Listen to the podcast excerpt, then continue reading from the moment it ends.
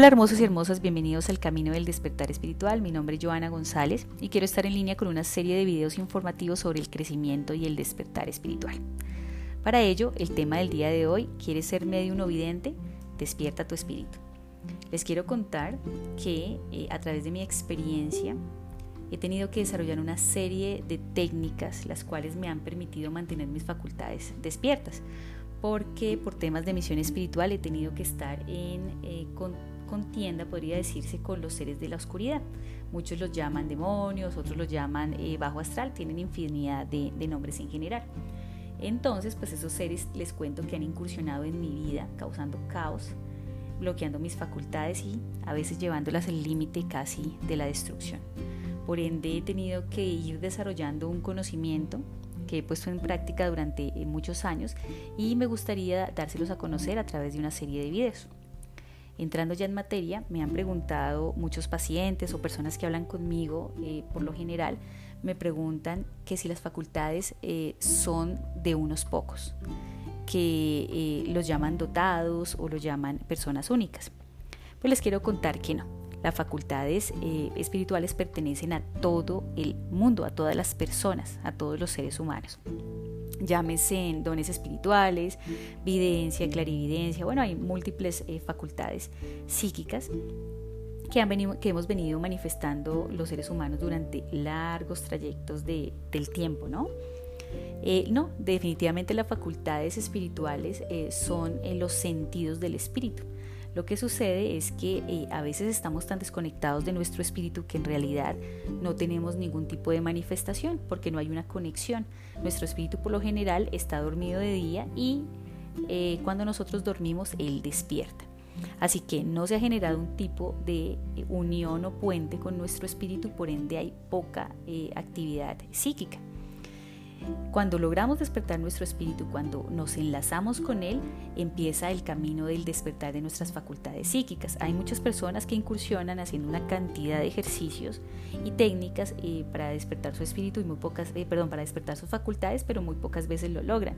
Y es eh, precisamente por eso, porque no han empezado por el primer paso, el primer escalón es su espíritu. También me han preguntado, ¿Por qué hay personas que tienen entonces sus facultades despiertas y yo no las tengo? Tú sí las tienes, lo que pasa es que tus facultades están en el inconsciente.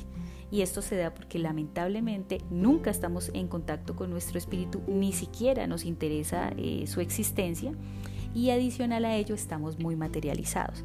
Estamos pendientes de nuestros problemas día a día, de los medios de comunicación, eh, de toda la tecnología que ahora nos abarca, que es increíblemente inmensa, donde pues definitivamente la espiritualidad se ha ido eh, excluyendo de nuestras vidas. A veces creemos que por el hecho de ir a una iglesia ya es suficiente y cumplimos con, con Dios, pero resulta que el crecimiento espiritual va mucho más allá que eso. Es una disciplina que tú tienes que ir desarrollando día a día eh, y es un enriquecimiento que te va a ir construyendo y te lleva al despertar de la conciencia quiero contarles que eh, las facultades espirituales eh, antes eran súper visibles para todos nosotros. De hecho, en los tiempos de Lemuria, que eso fue mucho antes de la Antártida, mucho antes de Egipto, la humanidad tenía todos los dones espirituales activos.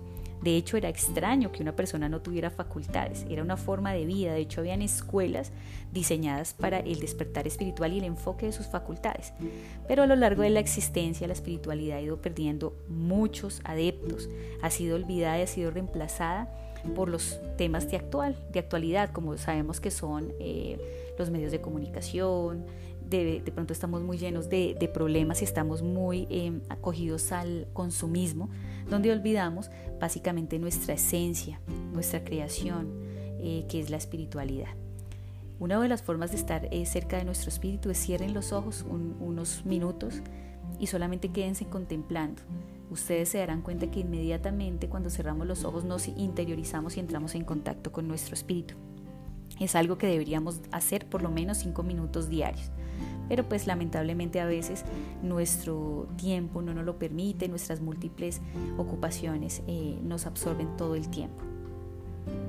Em, entonces quería contarles básicamente eso. Todos tenemos facultades. ¿Qué hace que nuestras facultades se duerman? Primero, no tener un contacto claro con nuestro espíritu y ni siquiera intentar buscarlo. Si no hay esta conexión, definitivamente no habrá un despertar espiritual, no habrá una conciencia. También eh, está muy relacionado al tema de nuestra alimentación y el tema del flúor en el agua, que es el que cristaliza nuestra glándula pineal. La, eh, la calcifica, ¿no? que es realmente la puerta a percibir los mundos espirituales.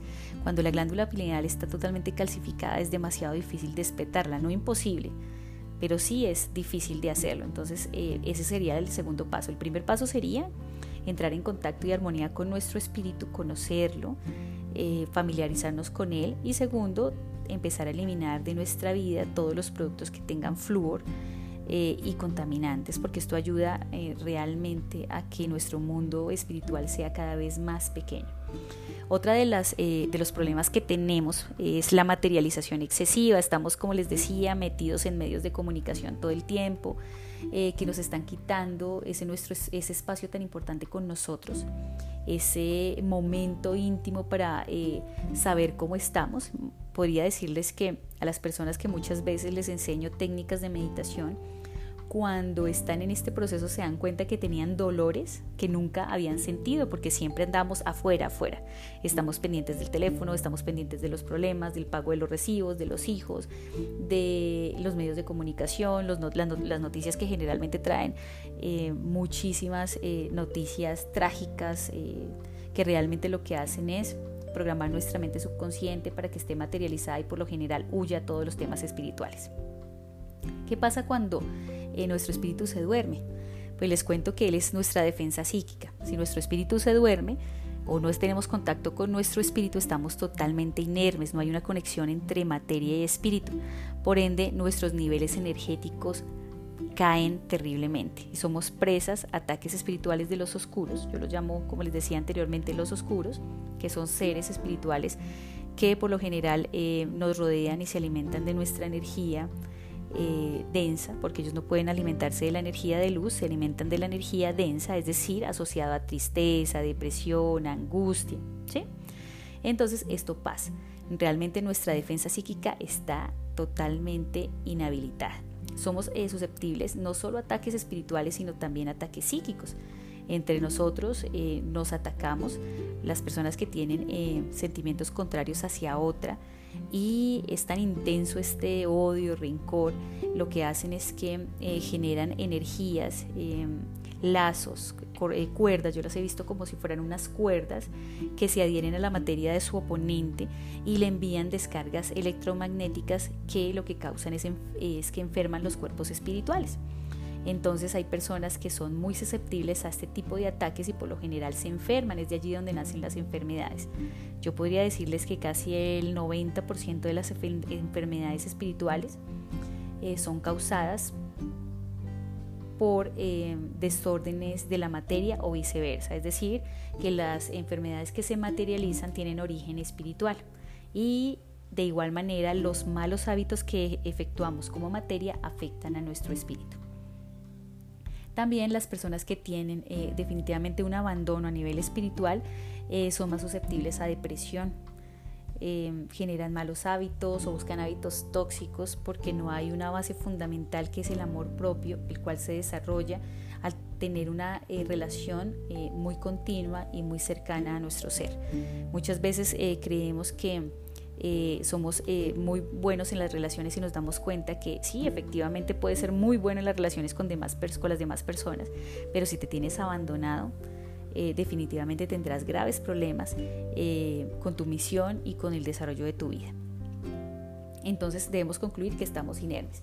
Hay una de las técnicas que quiero darles el día de hoy para que ustedes sepan cómo despertar su espíritu y es en definitiva la, el dar, la caridad que llamamos nosotros y es que cuando nosotros ayudamos a los demás, que debería ser un objetivo y propósito de la vida, cuando nosotros ayudamos a los otros, nuestro espíritu recibe luz. Esa es una forma de alimento para nuestro espíritu. Entonces es importante que todos ustedes encuentren la manera de ayudar a las personas que realmente lo necesitan. Eh, yo no estoy en contra de, los diezmos y, bueno, las, algunos rituales espirituales que hacen muchas personas o ritos espirituales a través de religiones y demás. no estoy en desacuerdo, pues tú puedes definitivamente estar atada a una religión, pero concentrarte en tu despertar espiritual y en tu crecimiento. Eh, eh, el despertar espiritual no interfiere con ningún tipo de dogma, religión o pensamiento. Básicamente es un camino eh, paralelo al, al, espiritual que cada uno de ustedes esté llevando. Entonces básicamente el dar nos permite llenar a nuestro espíritu de luz. Cada vez que nosotros damos de corazón, eso es muy importante, no es lo mismo cuando yo doy un porcentaje en mi iglesia a cuando yo voy y ayudo a una persona de mi mano, de, mi corazón, con toda mi voluntad. Es allí cuando entran a trabajar los planos sutiles y nuestro espíritu adquiere energía y estamos generando un puente directo a nuestro espíritu. Así que, queridos amigos, queridas amigas, eh, no olviden cada vez que puedan ayudar a las personas que están a su alrededor eh, de corazón. Es básicamente el consejo que les quiero dar el día de hoy.